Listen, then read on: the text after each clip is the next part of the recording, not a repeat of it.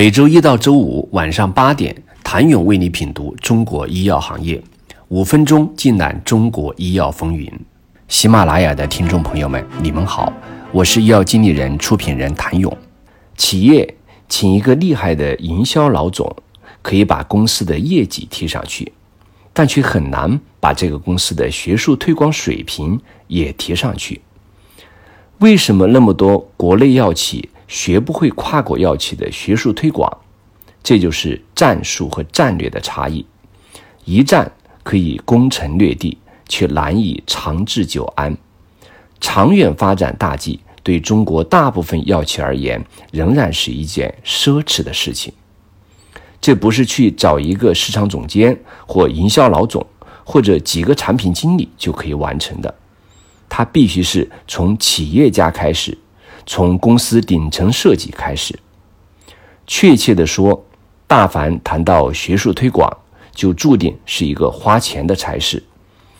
业内最经典的传说是，一位外企职业经理人来到民企后，做了一场学术活动，一算账花了一百万元。老板大吃一惊：“这可是我的钱，你花的很爽。”我很心疼。这里有两点值得关注：第一，学术推广活动主观和直线逻辑上不是为立刻提升企业销售。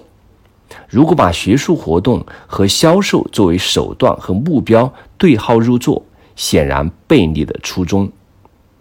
第二，学术活动虽然不直接为拉动销售负责，但一定要有目标、有结果。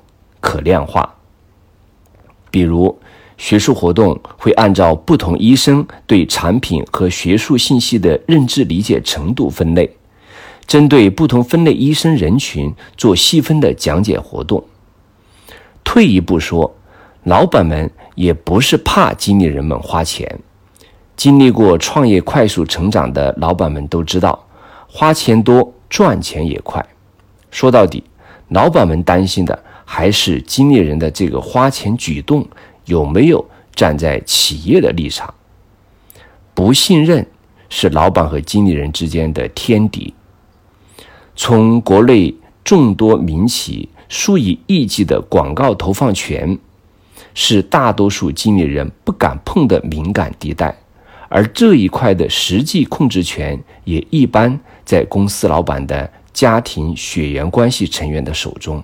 可以看出，多年前被称为中国第一职业经理人实战手记《我与商业领袖的合作与冲突》一书作者曾感叹：通常情况下，一个人的思想品德和经营才能，经过多年的培养和观察是可以基本了解的，但唯有应有的信任，在中国企业中最难获得。为什么那么多民营企业家最后变得只信任自己的司机？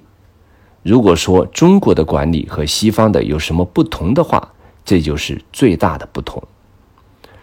追溯中西方企业家精神动力源、思维的品质，曾收录过一篇文章《帝王思想与企业管理》。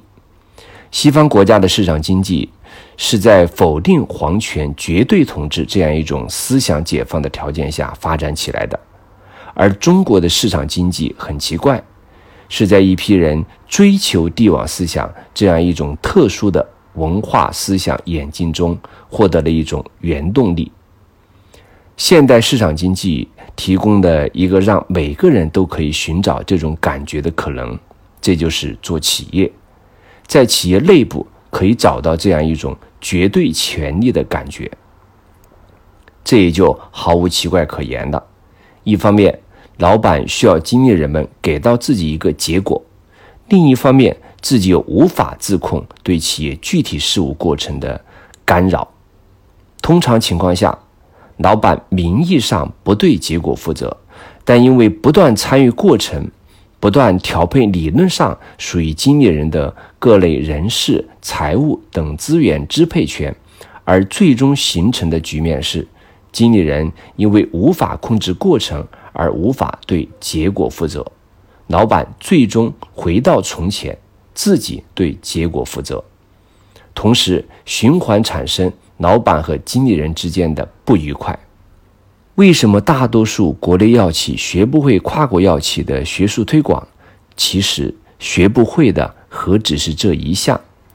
一家公司的任何改变都得靠团队，而要学习良好跨国公司的治理结构，实质是要学习他们的经理人文化。谢谢您的收听。想了解更多最新鲜的行业资讯、市场动态、政策分析，请扫描二维码或添加医药经理人微信公众号“医药经理人”医药行业的新闻与资源中心。我是谭勇，明天见。